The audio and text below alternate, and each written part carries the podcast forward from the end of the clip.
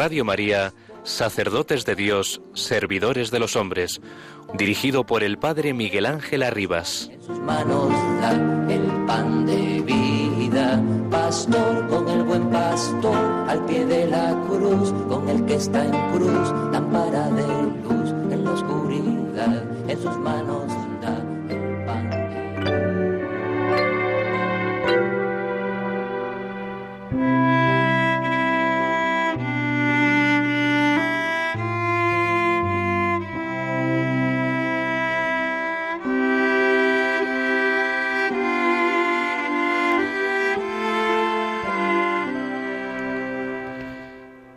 Nosotros queremos confirmar una vez más que la tarea de la evangelización de todos los hombres constituye la misión esencial de la Iglesia. Una tarea y misión que los cambios amplios y profundos de la sociedad actual hacen cada vez más urgentes. Evangelizar constituye en efecto la dicha y la vocación propia de la Iglesia, su identidad más profunda. Ella existe para evangelizar es decir, para predicar y enseñar, ser canal del don de la gracia, reconciliar a los pecadores con Dios, perpetuar el sacrificio de Cristo en la Santa Misa, memorial de su muerte y resurrección gloriosa. San Pablo VI, en la exhortación apostólica Evangelii Nunciandi, la evangelización en el mundo contemporáneo.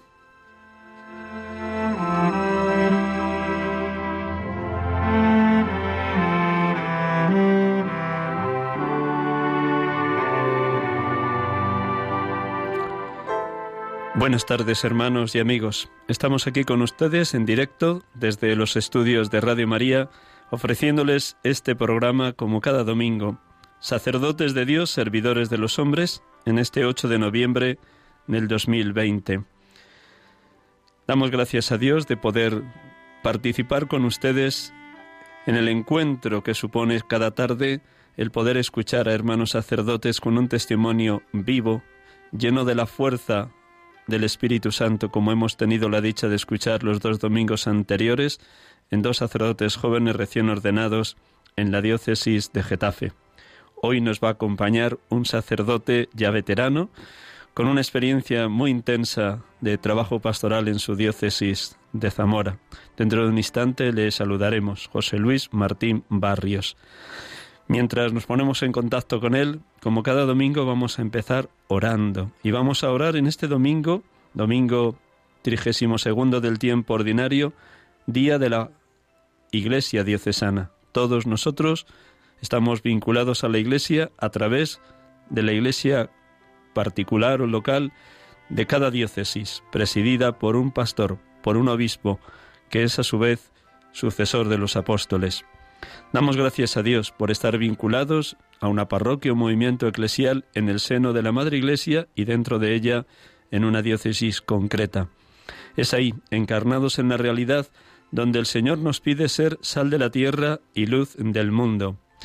En su última encíclica, Fratelli Tutti, el Papa Francisco nos dice también esto, cómo la Iglesia a la vez que está abierta a todos los hombres de buena voluntad que desde sus religiones buscan a Dios y buscan la fraternidad universal, a la vez inseparablemente, la Iglesia no puede perder jamás su identidad, ser de Cristo, fiel al Evangelio y a la tradición de la misma Iglesia. Por eso en el número 277 del Fratelli Tutti nos dice el Papa, no podemos esconder que si la música del Evangelio deja de vibrar en nuestras entrañas, habremos perdido la alegría que brota de la compasión, la ternura que nace de la confianza, la capacidad de reconciliación que encuentra su fuente en sabernos siempre perdonados, enviados.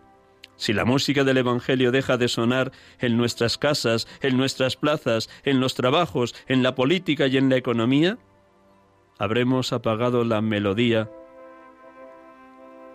que nos desafiaba a luchar por la dignidad de todo hombre y de toda mujer. Pues con estas palabras vamos a comenzar orando, proclamando el Evangelio de este domingo, la parábola de las diez vírgenes, y oramos luego con ellas un instante, como lo hacemos cada domingo, para que la palabra de Dios que se proclama resuene también en clave orante en lo más profundo de cada uno. Escuchamos el Evangelio, esta bellísima parábola de las diez vírgenes de Mateo 25.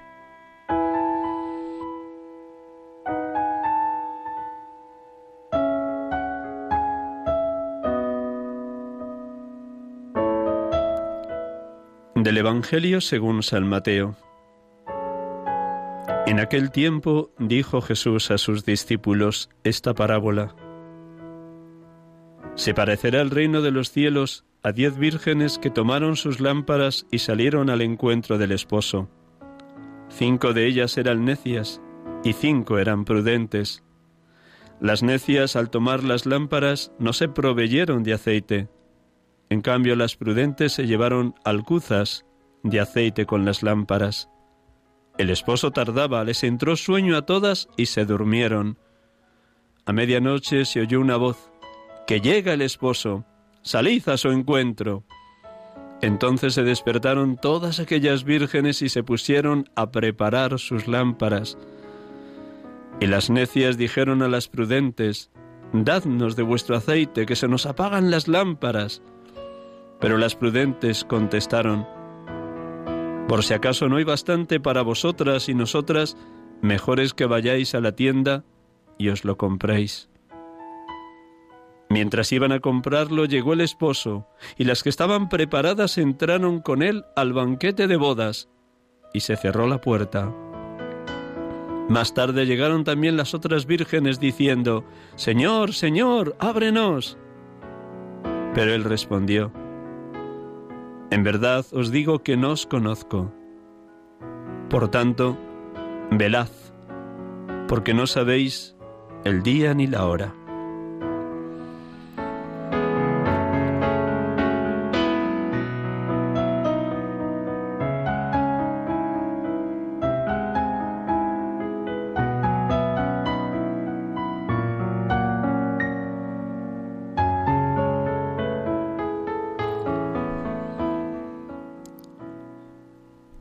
Seas, Padre, porque ya en el Antiguo Testamento sellaste una alianza de amor con Israel, tu pueblo elegido. Alianza de amor expresada por los profetas al modo de una fiesta de bodas, de un banquete nuncial, donde las amigas de la novia, las vírgenes, las doncellas, participaban llenas de gozo.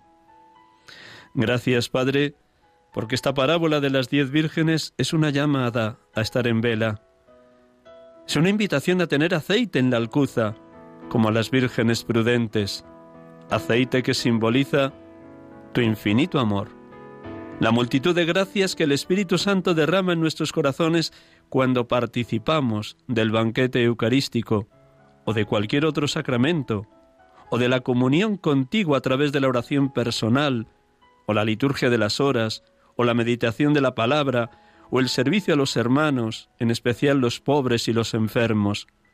Gracias, Padre, por seguir derramando gracia tras gracia en nuestros corazones. Bendito y alabado seas Jesucristo, esposo de la Iglesia, tu esposa, porque en esta parábola nos enseñas a discernir cuando somos prudentes y cuando somos necios. Nos alertas diciendo que es necesario tener aceite en la alcuza, amor en el corazón, y la lámpara encendida, la oración continua, para entrar en el banquete de bodas, el festín que tú nos has preparado, la comida abundante y el vino de solera, tu cuerpo entregado y tu sangre derramada, la Eucaristía, sacramento de amor. Pero también nos enseñas, Jesús, a estar vigilantes y preparados para entrar un día detrás de la hermana muerte, en el banquete eterno, en el reino de los cielos. Gracias, Señor Jesús, esposo, hermano, amigo. Bendito seas, Espíritu Santo, amor sin límites que procedes del Padre y del Hijo, porque derramas gracia tras gracia cuando participamos de la vida de la Iglesia, cuando invocamos con fuerza al Espíritu, cuando permanecemos orantes en vigilia continua. Sigue viniendo a nuestros corazones, oh Espíritu de Dios, para que nos mantengamos en vela y no seamos como las vírgenes necias que ni tenían aceite en la alcuza, les faltaba tu amor divino, ni pudieron encender lámparas para entrar en el banquete de bodas. Ayúdanos, Espíritu de Amor, a acudir a la Virgen María, sede de la sabiduría, para que nos enseñe quién es la verdadera sabiduría, su Hijo, el Verbo hecho carne, el esposo que enamora y fascina a su esposa la Iglesia, de la que somos piedras vivas. Gracias, oh Paráclito, por derramar tu amor en nuestra alma, por ser la fuente del mayor consuelo. Gracias, oh Paráclito, oh Consolador divino, gracias por tu inmenso amor para con nosotros.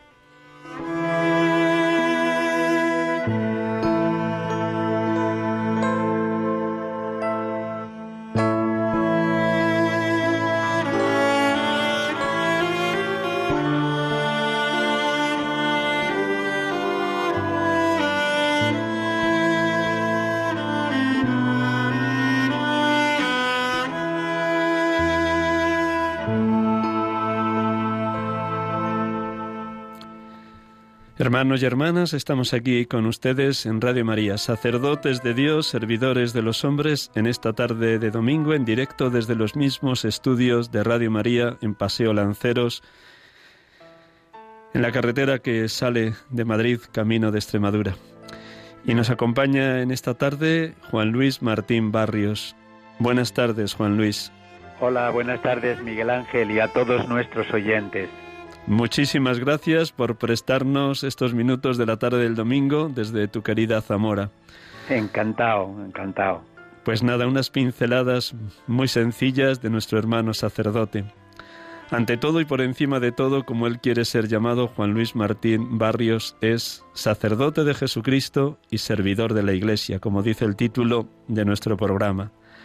Nació en Villaseco del Pan en el año 1952 fue ordenado en una solemnidad de la Inmaculada Concepción 8 de diciembre de 1978. Por tanto, dentro de un mes cumplirá 42 años de ministerio sacerdotal. Fue ordenado por el entonces obispo de Zamora, don Eduardo Poveda. Su primer destino fue en el seminario menor de Toro, también de profesor en el Instituto Mixto de aquella localidad, y posteriormente ha estado al servicio tanto de la Iglesia que peregrina en Zamora como a través de distintos ministerios en la Conferencia Episcopal Española. Estudió en, en Salamanca porque era donde el seminario de Zamora tenía a sus seminaristas y estudió por tanto en la Universidad Pontificia y allí terminó la licenciatura en teología bíblica. Posteriormente estudió en Roma el doctorado también en catequética. Y desde entonces pues ha servido en distintos ministerios en su diócesis. Desde noviembre del 2011 colabora en la Conferencia Episcopal Española. Actualmente es el secretario de la Comisión Episcopal de Catequesis y Pastoral. Y combina su trabajo en la Conferencia Episcopal de lunes a jueves con su dedicación a dos pueblecitos de su diócesis de Zamora. Voy a ver si sé decir bien los pueblos, si no me corriges, querido Juan Luis. Mm, Por un lado, Monfarcinos, ¿no es, así? ¿Está bien? Sí, sí, Monfarracinos. Monfarracinos y Val, Valcabado. Valcabado, sí. Estupendo, que habrás estado esta mañana celebrando en ambos pueblos, ¿verdad? Pues con gozo he estado en los dos, sí. Muy bien, pues nada, gracias, gracias con esta veteranía de, sus, de tus 42 años dentro de un mes, si Dios quiere. Lo primero, que compartas con nuestros oyentes qué han significado para ti estos casi 42 años de ministerio y qué momento humano y espiritual estás viviendo como sacerdote. Bueno, eh, gracias a, la educación recibida, al acompañamiento que he tenido en los educadores eh, superiores del seminario, los obispos, ¿no? He cuidado siempre tres dimensiones en mi vida, la dimensión humana, la dimensión espiritual y la dimensión de servicio. Yo diría que en este momento estoy en un momento de madurez, madurez por la experiencia, por la convivencia y por la entrega. Por la experiencia porque bueno, en la propia vida de cada uno, ¿no? Se va cargando de vida, ¿eh? de muchísimas cosas buenas, de algunas menos buenas y del ánimo para seguir adelante. De la convivencia, eh, pues eh, todo lo que ha supuesto encuentros con tanta gente buena, creyente, testigos del Evangelio, buscadores de sentido, también con indiferentes, yo diría también con adversos. Y madurez por la entrega. Yo este don que he recibido por pura gracia, siempre lo, lo diré que ha sido pura gracia, ¿no? Pues procuro hacerlo tarea cada día. Y ahí pues caminamos, caminamos, con la experiencia, la convivencia y la entrega. Desde esa madurez que señalas, experiencia, convivencia, entrega, ¿Dirías que el momento actual, a pesar de la pandemia, a pesar de la situación de bastante indiferencia religiosa en España, para nada ha decrecido la esperanza en ti, sino que cada día está más fuerte, más vigorosa? Bueno, eh, estoy teniendo muy presentes como algunas indicaciones, eh, parafraseando a San Juan Pablo II en Catequesis Tradende, que dice que las dificultades en y desde la fe se convierten en posibilidades. Y yo diría, para hacerlo oportunidades. Entonces yo diría que estoy viviendo esta, esta extraña experiencia, sin duda, ¿no? A nivel humano con preocupación y precaución.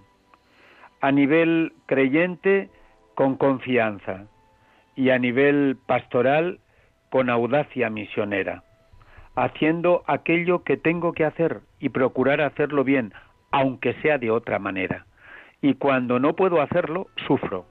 Me produce ahora dolor, por ejemplo, el no poder tener las sesiones de catequesis con los niños, adolescentes, encuentros con catequistas en las dos parroquias fundamentalmente, salir el encuentro de los delegados diocesanos desde la plataforma de la conferencia episcopal, ¿no? Pues me duele, sufro. Eh, me alegra mucho utilizar las redes sociales, ¿verdad? Especialmente las videoconferencias, donde puedo ver el rostro del otro, pero no me satisface del todo. Lo que es la cercanía, el encuentro, mm, es, insuperable. Bueno, entonces en esta circunstancia la estoy viendo, pero me quedo, como digo, con ese mensaje de San Juan Pablo. Las dificultades se convierten en posibilidades y en oportunidades. Para Dios nada imposible, le dijo el ángel Gabriel a María, y por tanto en ti se hace realidad. Eh, ¿Cómo combinas los cuatro días que pasas en Madrid en la conferencia episcopal, alentando a nivel de todas las diócesis de España la dimensión catequética de la Iglesia, con lo concreto de los dos pueblos que se te han confiado en la diócesis de Zamora, que como bien decías hace un instante, te duele no poder tener a lo mejor la, la catequesis presencial con los niños. ¿Cómo hace milagros Dios en ti para combinar estas dos realidades, una a nivel de todas las diócesis de España y luego lo concreto de dos pueblecitos de Zamora? Bueno, eh, la verdad es que haciendo la tesis doctoral mm, en, Roma, descubrí en mí algo que yo no había descubierto antes, ¿no? Y es que mm, lo que me organizo eh, mm, en, el, en, la cabeza y en el corazón, eh, produzco mucho. Eh, saco tiempo. Entonces he procurado siempre cuidar tres mesas que son referentes para mí y voy con ellas siempre. La, la, mesa del estudio para la reflexión, la mesa del reclinatorio para la oración y la mesa del ambón para la pastoral. Desde aquí me organizo. Entonces me voy el domingo por la noche a dormir a Madrid y lo que es el lunes martes, miércoles y jueves hasta por la tarde, eh, entregado de lleno a, la nueva Comisión Episcopal de Evangelización, Catequesis y Catecumenado. Y todo lo que Madrid significa. Cuando digo todo lo que Madrid significa, digo, eh, quiero decir pues la salida a algunas diócesis cuando eh, piden un servicio, encuentros con sacerdotes, eh, jornadas de catequistas, alientos de catecumenado, es decir, lo específico, ¿verdad? Y luego el jueves por la tarde, a la primera hora, ya me vengo a Zamora. Felizmente la Renfe, que pasa por aquí todos los viajes que van a Galicia, ¿no? pues tengo buenas posibilidades y en hora y media pues me deja en, en la ciudad. Y ya me dedico, pues estos últimos jueves, pienso cuatro jueves para acá, he procurado tener algún encuentro con grupos reducidos de catequistas para ver cómo se programa la catequesis y luego el viernes, sábado y domingo dedicado de lleno a, las dos parroquias. También un servicio a la catedral y, bueno, el servicio a la librería diocesana, un poco para alentar todo lo que son el proceso de formación y libros, etcétera. Bueno, lo que lleva una librería, que es un servicio al cual le dedico como una hora a la semana, con un auxiliar que trabaja allí. A la catedral los servicios ordinarios y sobre todo a las parroquias. Entonces, eh, el viernes por la mañana lo dedico a organizarme en casa y las cosas de casa, toda la tarde en Monfarracinos, el, sábado por la mañana en Cosas Diocesanas, por la tarde toda en Valcabado y el domingo Catedral, Valcabado, Monfarracinos, hasta por la tarde. Gloria a Dios por esa capacidad de organización y de orden de vida que ambas combinas y conjugas. Gracias. Bueno, te digo, Miguel Ángel, que cuando algo de esto se me trastoca, me estropea todo. O sea, puedo decírtelo. claro, como pues siempre, siempre pueden surgir imprevistos allí, tanto en la diócesis como en los pueblos. Ya que tienes la oportunidad desde el año 2011 de estar en esta comisión de, ahora se llama Evangelización, Catecumenado y Catequesis, así, sé que es una pregunta para estar dos horas enteras, pero un diagnóstico de cómo está la realidad de la catequesis hoy en España y cómo dirías que es el diseño o el perfil que dicen hoy de los catequistas. Bueno, la catequesis hoy en España acaba de aparecer el nuevo directorio para la catequesis de la Santa Sede y es donde estamos trabajando en este momento. Acaba de aparecer la semana pasada la traducción española hecha y amasada en, nuestra comisión al servicio de toda la Iglesia, ¿no? Pero yo creo que estamos en un proceso de cambio. Es decir, estamos en un proceso de salir de una catequesis al servicio de un sacramento puntual, ocasional, a una catequesis al servicio de la iniciación cristiana. Fundamentalmente la catequesis al servicio de los sacramentos se fundamentaba en el conocimiento, fundamentalmente, y en la participación en las sesiones. Una catequesis al servicio de la iniciación cristiana conjuga cuatro verbos, conocer, celebrar, vivir y orar. Al servicio de esta catequesis, conjugando los cuatro verbos que están prácticamente reflejados en el catecismo de la Iglesia Católica en su estructura, han aparecido los tres catecismos de iniciación cristiana de la conferencia. Mi primer encuentro con Jesús, Jesús para niños pues hasta los siete años, luego eh, Jesús es el Señor, bueno, lo de siete años es el despertar religioso, el primer anuncio. Lo de Jesús es el Señor es para la iniciación sacramental, niños de ocho a diez años, ¿eh? que es descubrir la belleza de los sacramentos, especialmente los dos que van a recibir, la Eucaristía y la penitencia, y luego la personalización en la fe con testigos del Señor, que ya es la madurez personal, ¿verdad? Entonces, desde esta perspectiva yo diría, estamos en camino, ¿eh? Eh, en el paso de una catequesis al servicio de los sacramentos, especialmente de la iniciación cristiana, eh, a una catequesis al servicio de la iniciación. ¿Cómo se hace un cristiano hoy? Esa es la, la palabra, ¿no? Y entonces por ahí ya las delegaciones respectivas de cada diócesis, acompañadas por sus obispos y con las orientaciones que emanan de la comisión correspondiente, pues vamos caminando. ¿Y ese perfil de los catequistas o más bien apunta la nueva iniciación cristiana el compromiso de los padres. ¿Hasta dónde ves que es posible implicar de lleno a los padres en la misión evangelizadora de sus hijos? Bueno, en una de las orientaciones, que es una, una, una, instrucción pastoral de la conferencia, custodiar, alimentar y promover la memoria de Jesucristo, hay en un momento determinado que se dice, todo con los padres, nada sin la familia. ¿eh? Hasta ahora, y todavía de una manera mayoritaria, los padres de alguna manera delegan esa tarea a la parroquia mm, para que los catequistas con el párroco lo lleven adelante. Cada vez estamos buscando más e insistiendo más en la necesidad de que sean los padres, bueno, en este momento mm, estoy haciendo un trabajo donde ya no hablo de familia, sino de la casa, volviendo al origen de las primeras comunidades cristianas, cuando Pablo se reúne en la casa de, bautiza a los de, y en los hechos de los apóstoles también se nos narra, porque tenemos mm, mm, diversidad de familias, ¿verdad? Eh, familias que viven en coherencia con la fe, familias indiferentes, familias separadas, familias que han asumido a los abuelos en casa y que son un gran referente, ¿no? Entonces hablamos de la casa y pedimos que sea en la casa donde se haga la catequesis, se viva en la parroquia, acompañados por toda la comunidad, y se testifique, se experimente, se haga vida eh, en los ambientes donde los chicos, adolescentes y adultos se mueven. Entonces, partiendo de esta realidad, las dos claves que estamos señalando en los catequistas, se ha venido hablando mucho de identidad, vocación y misión, ahora hablamos de ser con y saber estar con. Es decir, el ser con va a esa clara identidad, viviendo contentos por dentro como discípulos que escuchan a Jesús.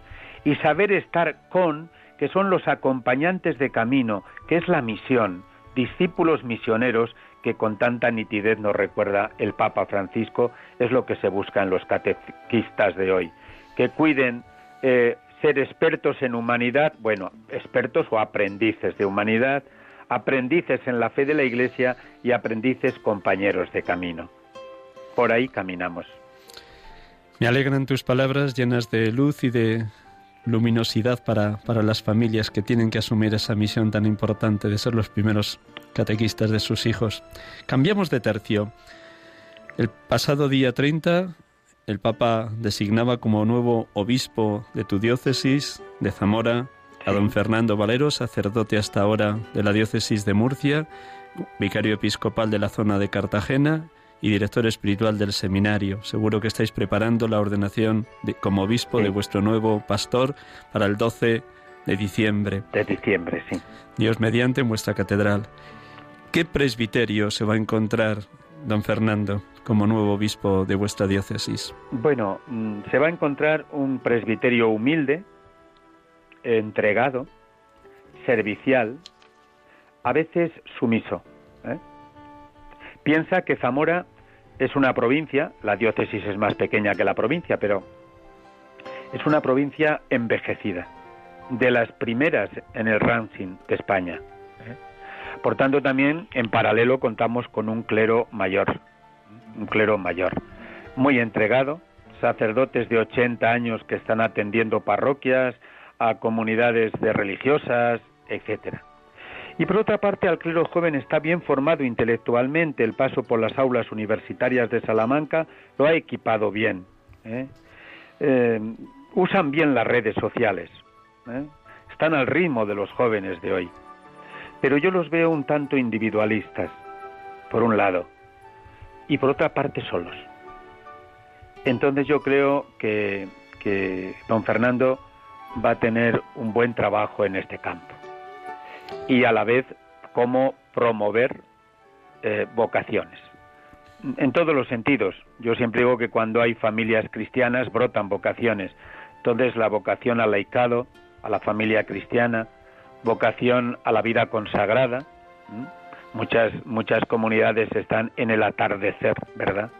Y por supuesto, eh, generar vocaciones al ministerio ordenado va a tener un difícil y hermoso trabajo. Me alegra que combines difícil y hermoso trabajo a don Fernando, para que viva también en esperanza su ministerio.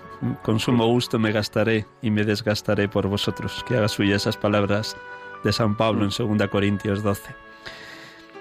Vamos a tu pasado por un instante para compartirlo con nuestros queridos oyentes. ¿Cómo nació tu vocación? Me imagino que en la familia, en ese pueblecito de Villaseco del Pan, tal vez también algún sacerdote, qué mediaciones te empujaron o te llevaron al seminario menor de Toro. Sí, me brota la sonrisa, porque yo creo que recibí la vocación en el vientre de mi madre. Gloria a Dios. sí, sí, las buenas gentes de mi pueblo me recuerdan con cuatro o cinco años, jugando a decir misa, eh, mm, bien en las puertas de la iglesia, cuando estaba cerrada, bien en el campo, cuidando los animales con otros chicos de mi edad, fíjate tú, o en casa de unos tíos a los cuales yo quería mucho y me dejaban todo capricho para mí y siempre me iba a una habitación muy recóndita que tenían ellos y allí me ponía a jugar a, a decir misa, ¿no? Bueno, yo creo que se lo debo sobre todo a mi familia, mis queridos padres Ramón y Teresa, labradores sencillos, amas de su casa, y por supuesto al cura de mi pueblo, que lo fue durante cuarenta y tantos años. Madre del amor hermoso. Sí, sí, sí. Di el nombre para que le recordemos, me imagino que ya está en, Pues, en el reino de los sí, cielos. Sí, partió ya, ya por el año 2000. Se llamaba Don Aurelio. ¿eh? Don Aurelio. Él, él se fijó siempre en mí, respetó mucho la decisión de mis padres, pero llegado un momento, yo recuerdo aquella tarde de, de abril-mayo, que bajó a casa y dijo, este chico yo creo que debe ir al seminario. Y efectivamente, ¿no? Y de allí, pues, al seminario. Eh, y en el seminario menor primero, en Toro, como has dicho, eh, luego ya en el teologado de Zamora en Salamanca, bueno, compaginando las tareas pastorales en las vacaciones y el trabajo de camarero en verano. Eh, fue un trabajo complementario que yo digo que fue mi tercer seminario, ¿eh? que me ayudó a madurar mucho y bien. ¿Dónde desempeñabas esa tarea, ese trabajo manual de camarero? En- Bueno, en- aprendí, aprendí aquí en Zamora, un pequeño hotel que era el Hotel Suizo, y luego, eh, terminando COU, nos fuimos de viaje de estudios a Mallorca, y allí estuve otros siete años, en los veranos, ¿eh? en los veranos. Algún día hablaremos, a lo mejor coincidimos los mismos años. Yo también estuve en Mallorca cuatro años. Ah, pues yo todo en playas de Palma, ¿eh? todo lo que era aquello, sí, sí. Bueno, pues nada, sé, ahí se fortaleció la, la vocación, porque en esas situaciones sí. tan tan sí, tan sí, fáciles yo- de, de caer, muy Yo bien. creo que fue, yo digo que fue mi tercer seminario. El primero el menor, el de Toro, el segundo el teologado y el tercero Mallorca. De esa realidad y de esa experiencia formativa del seminario del teologado de Zamora en Salamanca, ¿qué es lo que más te ha ayudado posteriormente para tu ministerio sacerdotal? Bueno, yo creo que recibí una formación integral a nivel humano, a nivel creyente y como una preparación para ser discípulo del Señor, ¿verdad? Entonces allí se fueron tomando decisiones. Yo recuerdo que los años de teología los, vi- los viví con intensidad. Estudiaba a lo bruto. Ah, yo era muy de noche. Entonces me podía quedar perfectamente, pero en procesos normales, pues hasta la una, las dos, y luego en tiempo de exámenes no te digo. Con un café a las once, once y media de la noche, pues hasta las tres o las cuatro y demás, ¿no? Luego hubo una experiencia muy bonita en mi vida y es que eh, don Mauro, entonces obispo de Salamanca, le pidió a don Eduardo, mi obispo, un educador para su seminario menor y me mandó a mí. Bueno, aquella convivencia con tres sacerdotes diocesanos de Salamanca donde compartíamos todo, a mí me hizo crecer por dentro. mm, Bueno, fue el año que hice la, la la- la licenciatura en teología bíblica y muy bien, muy bien. Y sobre todo, a través de ellos conocí a un sacerdote, don Marcelino Legido, Mm, Mm, un santo sacerdote, ¿verdad? Eh, bueno, yo la primera visita la mantengo viva, ¿no? Y luego multipliqué mis visitas al cubo de Don Sancho y las visitas se hicieron posibles después ya de estancias de 8 o 15 días allá con él y con su comunidad. Tanto es así que luego ordenado sacerdote, él me pedía que la Semana Santa le fuera a acompañar y yo encantado. Entonces todo ello me ayudó mucho a madurar humana eh, y al menos eh, mm, como creyente. Yo diría que en esa etapa dejé de ser religioso para ser creyente. Yo diría que ahí fue un momento fuerte. Fíjate que en la universidad, sobre todo en las clases de Biblia y demás, ¿no? Teníamos fundamentación buena, pero sin embargo la experiencia y la confrontación fue por ahí, sí. Desde la vida de un ministerio como el de Marcelino Elegido, seguro que el Señor te enseñó tanto más como en las aulas, porque Sí, vivía sí, sí. a pie de obra y a pie de, de la gente encarnado en esa realidad del cubo de Don Sancho. Enhorabuena por haber convivido tantas etapas con Marcelino Elegido. Felicidades, Juan Luis. gracias. A lo largo de tu ministerio, los distintos obispos de tu diócesis de Zamora te han ido encargando pues distintos ministerios, distintos servicios. ¿Cuáles han sido tus mayores alegrías y tus mayores sufrimientos en esos distintos encargos tanto de don Casimiro como de don Juan María Uriarte, como de don Gregorio Martínez, que ha sido el último obispo, fallecido el año pasado en septiembre, después de años de enfermedad. Lo que más te ha alegrado, lo que más te ha hecho sufrir. Bueno, yo reconozco que hay muchísimas más alegrías que penas. En la época de don Juan María trabajé a destajo, que se dice en Castilla, ¿verdad? Trabajé a destajo en todo lo que era la evangelización, la catequesis y la enseñanza, que eran los encargos que me hizo con la pequeña parroquia de Valcabado, todo hay que decirlo, ver.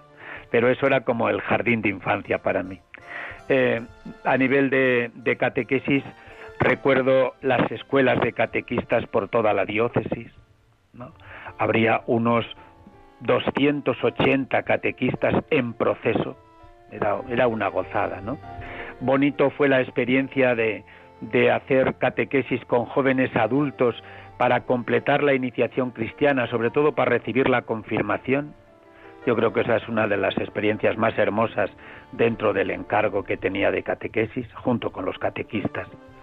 Luego, a nivel de, de enseñanza, el acompañamiento a los profesores de religión, fue un momento duro del 92 al 2002, cuando, bueno, se ponían entre, en entredicho todo, todo se ponía en entredicho, no recibían gratificación ninguna, bueno, eran gente entregada totalmente, entonces me esforcé por acompañarles personal y a nivel de formación. Y junto a ellos surgió la necesidad y la experiencia bonita también, duró, no duró mucho porque luego ya cambié de trabajo, pero el acompañamiento con profesores cristianos. Yo les decía a los profesores de religión, mirad en tu centro, instituto o colegio, aquel profesor de matemáticas, de lengua, profesora de, de, inglés, de literatura, de, que, que, sintonizan con el Evangelio y podemos formar una, un, un, caminar. ¿no? don Juan María eso todo lo, lo acompañaba y lo potenciaba también, ¿no? Yo fue un trabajo un trabajo gozoso, ¿verdad? Gozoso. ¿En qué consistía eh, ese acompañamiento? ¿En el tú a tú con ellos? ¿En convocar retiros o ejercicios espirituales? Bueno, teníamos, la formación. teníamos al trimestre con los bueno con los profesores de religión de manera sistemática cuidábamos las tres cosas: su identidad, su vocación y su misión. Sois unos profesores, pero no unos profesores cualesquiera. ¿Verdad? Estáis llamados por el Padre a seguir a Jesús en servicio a la comunidad cristiana, a la iglesia. Y lo tenéis en el rostro de los chicos y chicas cuyos padres piden para ellos la educación religiosa. Eso era, bueno, eso era más fácil dentro del trabajo. Luego teníamos dos veces al trimestre dos mañanas grandes de formación. Venían expertos en pedagogía, en psicología, mm, en determinados temas de la teología, etcétera. Bien. Y la experiencia del contacto con los profesores cristianos fue el contagio de ellos con algunos compañeros. ¿eh? Entonces yo ahora mismo recuerdo pues a un profesor de matemáticas, a una profesora de inglés, al profesor de historia, o sea, un grupito de gente, principalmente en las ciudades, también hay que decirlo todo, ¿no? Que fueron sintonizando y entonces con ellos teníamos encuentros ¿Cuál es la identidad de un profesor cristiano en medio de una sociedad secularizada y un ambiente como el de los centros normalmente eh, adverso? En los claustros, en el contacto con los padres, etcétera, etcétera. Bueno, y ahí le ofrecíamos, diríamos, el, alimento de la formación, lecturas, ¿eh? por ejemplo, recuerdo, teología para universitarios, bueno, cositas que, que eran fáciles de comprender y que luego nos reuníamos y comentábamos. Y en los tiempos fuertes, Navidad, Pascua y Pentecostés, verano, retiro. Bueno, esa fue otra experiencia hermosa. Enhorabuena por lo que Dios te ha regalado en los distintos ministerios y que gracias a Dios te ha dado la sabiduría en el sentido más bíblico de la palabra, del tú a tú con las personas, a pesar de estar también metido en cuestiones más organizativas por encargo siempre de los obispos. También te digo, Miguel Ángel, quiero decir, también hay penas es decir, yo a veces pensaba que la oferta era más grande y más rica que la demanda. Y cuando mm, de alguna manera ofreces tanto y ves que te engañan o hay algún desprecio, eso me ha hecho sufrir también. ¿eh? A cada día le basta su afán, no os preocupéis por el mañana, el mañana trae su propio agobio, dice Jesús en el Sermón de la Montaña. Vamos a ser un poco atrevidos, mirando el hoy y el mañana de la Iglesia que peregrina en España.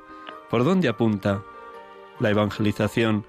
¿Cuál es ese futuro que tenemos que ir sembrando todos, los pastores, los obispos, los presbíteros, los consagrados y consagradas, los laicos, las familias, por dónde apuntan una sociedad, como bien has dicho varias veces, secularizada, cuando no, indiferente a lo religioso y en algunos pequeños casos muy contraria a la fe. Sí, sí. Bueno, yo mm, a nivel eh, personal y en el trabajo ordinario siempre digo, hay un principio que tengo, entre lo que debe ser y lo que es, está lo que puede ser. Entonces yo creo que en este momento a nivel de España hemos de pasar de una iglesia en estado de conservación con una pastoral de mantenimiento a una iglesia en estado de evangelización con una pastoral misionera. Y hemos de cambiar la pedagogía. Ya no es tocar las campanas para que la gente venga, hay que salir. Lo de la iglesia en salida que nos repite tanto el Papa Francisco. Entonces yo creo que hay que empezar por encuentros de tú a tú. Sí, el contagio. ¿eh? Después hay que aprovechar las oportunidades. Hoy todavía es un buen número de, de, conciudadanos nuestros que vienen a las parroquias pidiendo sacramentos, bautismo, Eucaristía sobre todo, ya menos confirmación, menos matrimonio, pero bueno, son oportunidades.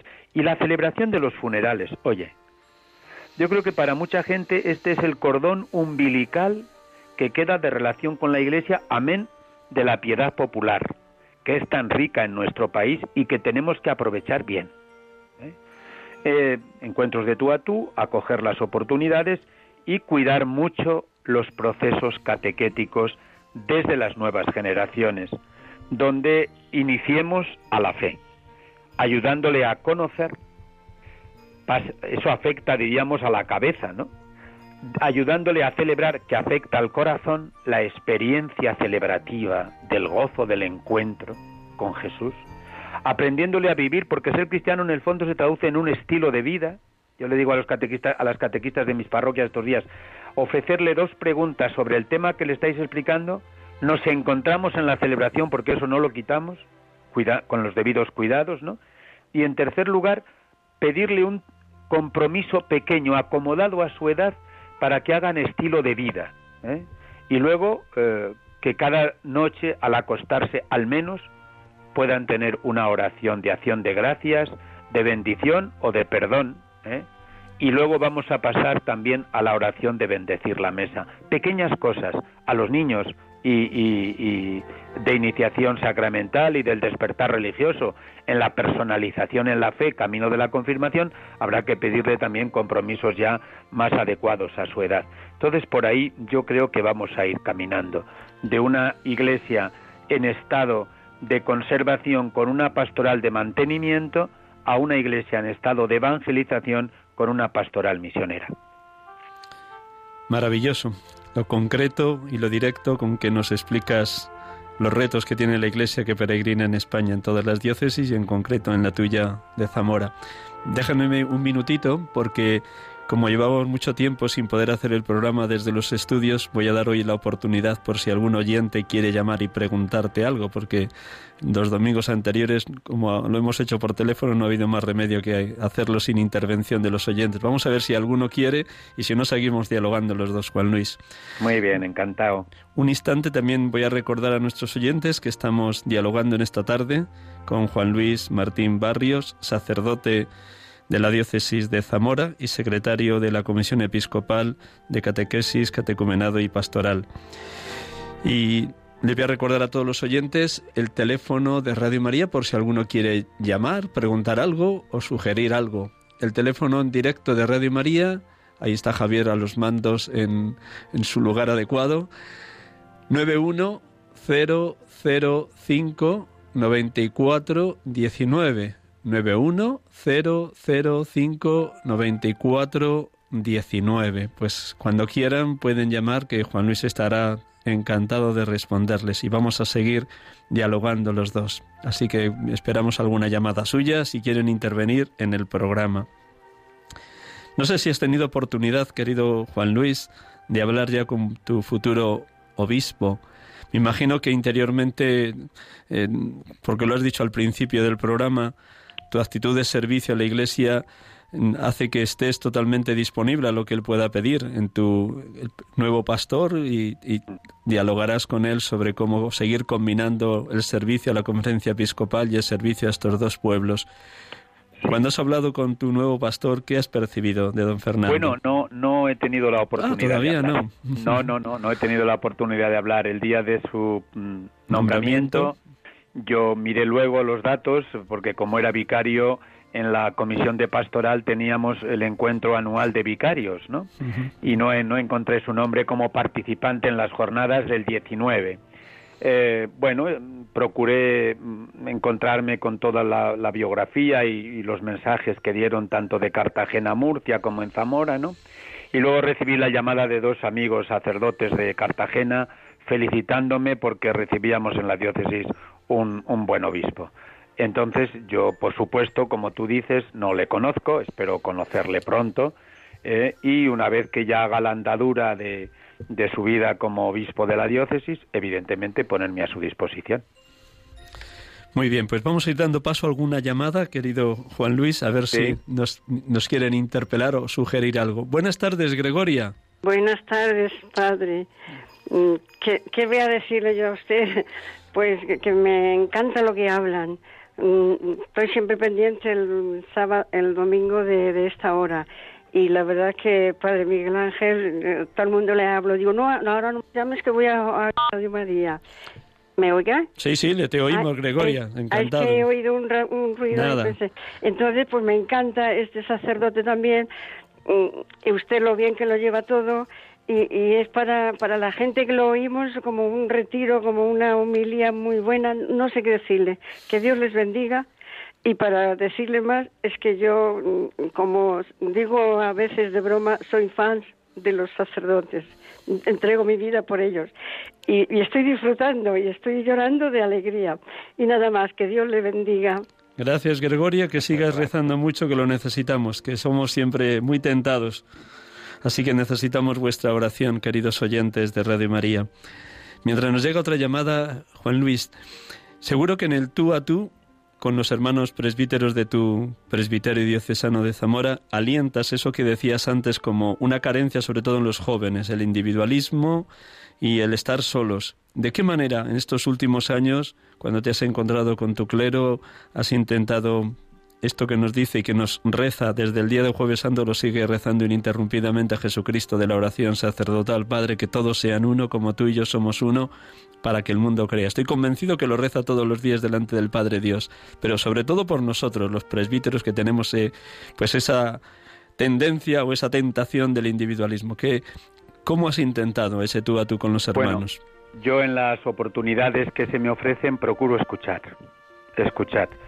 Eh, y si al final del encuentro, de la conversación, eh, vislumbro alguna sugerencia, siempre le indico. Hablo de casos concretos, quiere decir que en Zamora los curas jóvenes tampoco son tantos, pero cuando visito los presbiterios de otra diócesis con motivo de una jornada sacerdotal, de una jornada de catequistas, y se acercan los sacerdotes jóvenes a hacer preguntas después más concretas, sobre todo cómo hacer la catequesis, y vislumbro en ellos su situación, siempre acentúo como, como dos o tres cosas fundamentales. El cuidado de la persona, y el cuidado de la espiritualidad sacerdotal. La espiritualidad cristiana es amplia, pero la, espiritualidad sacerdotal tiene unas connotaciones específicas que hay que cuidar. Y siempre le digo, acoged a los sacerdotes mayores. Ellos son experiencia. Probablemente encontraréis en ellos mm, mm, aspectos con los cuales cuesta sintonizar, pues como los, con los abuelos en la familia. Sin embargo, es bueno acogerlos y escucharlos también bueno, luego cada uno pues hace su proceso. No te podría yo decir mucho, ¿no? Bueno, tenemos una llamada desde tu diócesis. Vamos a saludar Justino desde Zamora. Justino, buenas tardes. Hola, muy buenas tardes. Mm. Encantado de escucharos y sobre todo de escuchar a Juan Le quería preguntar algo sencillo, pero quizás difícil, ¿Qué palabras de, de esperanza damos hoy a toda la gente que está temerosa ante esta situación tan complicada? No, no escucho bien. Ahora te lo repito. ¿Qué, ¿Qué palabras de esperanza podemos comunicar a las personas que están tan atemorizados, atemorizadas con la pandemia y con la situación también de crisis social que atraviesa España? Preguntaba Justino desde Zamora. Muy bien, muchas gracias. Yo diría las tres, las tres palabras que son actitudes y comportamientos en mi vida personal. Lo primero, preocupación por el entorno. Eh, yo cuido mucho en las parroquias lo que las autoridades sanitarias y diocesanas nos indican, la preocupación. Eh, incluso ah, es verdad que a veces con las catequistas disponemos cómo debe de colocarse la gente y tal, para que participen y también salgan de casa. Yo en eso me arriesgo. Es decir, que no se queden dentro, manteniendo el aforo correspondiente de las parroquias y demás. Por tanto, preocupación por la gente y precaución personal. Pensad que yo cada día, aparte de la vida ordinaria, cada semana viajo en tren, ida y vuelta, eh, en la conferencia episcopal estoy con una gente, en la diócesis estoy con otra. Entonces, precaución en mi mascarilla, en mis relaciones, por ejemplo, por ejemplo, yo sigo visitando enfermos, pero no entro en casa. Los visito puntualmente por la ventana, por ejemplo. ¿eh? Pase, pero pase, no, no, no debo, no debo por usted y por mí, por ejemplo. Entonces yo diría, a nivel humano, mm, preocupación con los otros, precaución personal. A nivel creyente, confianza en Dios. Estamos en sus manos. Yo creo que en ese sentido hemos de, hacerlo. Y luego también en lo que cada uno tiene que hacer, bueno, pues con audacia. Un padre y una madre no dejan de ser padres con sus hijos en estos momentos. Preocupación por la escuela, preocupación en casa, preocupación cuando salen los chicos al parque o, o al paseo con el grupo, ¿no? Yo, yo cuidaría esas tres cosas y, quiero decir que hay que caminar, hay que caminar. Estamos ya casi al límite, dos minutitos. Tenemos una última llamada. Roberto desde Mejorada del Campo, aquí en Madrid. Roberto, buenas tardes. Hola, buenas tardes, Miguel Ángel. Cuéntanos. Bueno, en primer lugar, dar gloria al Señor por tu programa. En segundo lugar, a ver si desde, esta emisora podemos animar a las personas a a colaborar con muchas, con muchas, con muchas necesidades que tiene actualmente la población. A ver si nos pueden dar un mensaje evangélico, consolador, para que la gente no se siente en el, en el vacío, porque ante esta situación no solamente crisis espiritual, hay crisis económica, pero hay gente que se está volviendo loca, hay gente que se está separando, hay gente que se está suicidando, y esto es muy grave pero hay una, una esperanza que no termina, que es Cristo. A ver si vosotros podéis motivar a través de la radio en este programa a que la gente se agarre a la vida, a Cristo, que Él es el único que no defrauda y que con Cristo nos basta y nos, y nos sobra. Gracias y enhorabuena por el programa. Gracias a ti, Roberto. Pues nada, lo último también, alienta a este hermano que nos propone esto desde la radio, aunque sea un minutito nada más, Juan Luis. Ánimo. Ánimo viene de alma, ¿verdad? Y yo digo que los cristianos hemos de, de trabajar con parresía. Y parresía significa la fortaleza en la esperanza. Y es verdad que estamos viviendo eh, una especie de noche comunitaria y cósmica, pero no es menos cierto que en la noche se ven las estrellas. Y solo quien es capaz de atravesar la noche puede llegar a los levantes de la aurora. Con la fuerza del Evangelio, el testimonio personal y el cuidado a los más débiles, yo creo que salimos adelante. Pues antes de despedirte, permíteme que siempre termino el programa con una oración por los sacerdotes, en este caso de Monseñor Kyun, obispo de Shanghái, que estuvo 20 años en prisión y murió allí como mártir.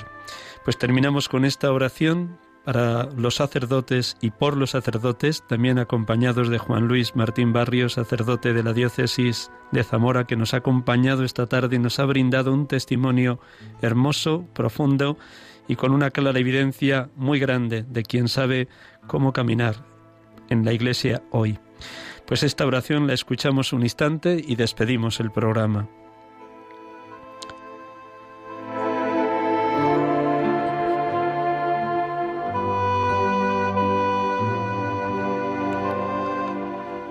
Dios Todopoderoso y Eterno, por los méritos de tu Hijo Jesús y por tu amor hacia Él, ten piedad de los sacerdotes de la Santa Iglesia.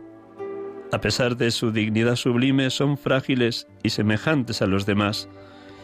Enciende por tu misericordia infinita sus corazones en el fuego de tu amor. Socórrelos, no les dejes perder su vocación o que mengüe. Oh Jesús, te suplicamos, ten piedad de los sacerdotes de tu iglesia de los que sirven fielmente, cuidan tu rebaño, te glorifican.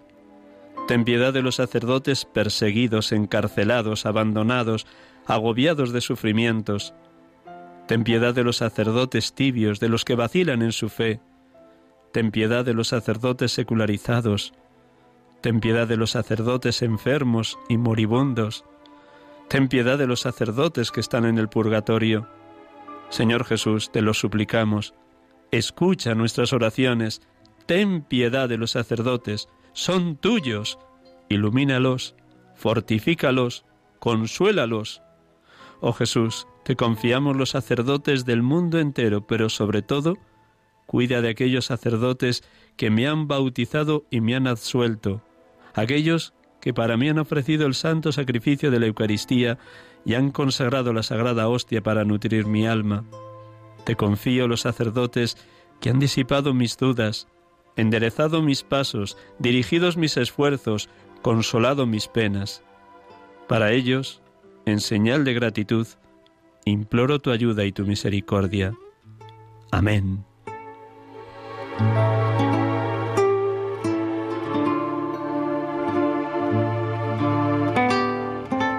Buenas tardes, de nuevo Juan Luis, muchísimas gracias por prestarnos estos minutos aquí en este programa. Igualmente para todos. Feliz tarde del domingo. Gracias por, por estos minutos, verdad, un millón de gracias. Pues a todos los demás oyentes que estamos ya al límite, les hemos acompañado aquí en Radio María, sacerdotes de Dios, servidores de los hombres. Buenas tardes, buen domingo, buena semana, que Dios les acompañe y hasta el próximo domingo, si Dios quiere. Dios les bendiga, hermanos.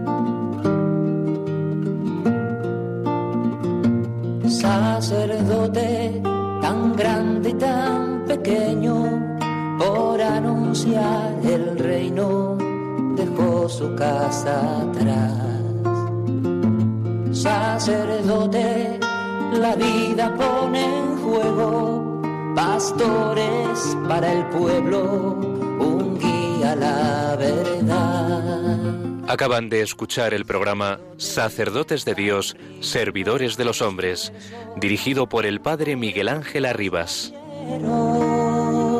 Pues quiere siempre ahora ya. Pastor con el buen pastor al pie de la cruz, con el que está en cruz, lámpara de luz en la oscuridad, en sus manos da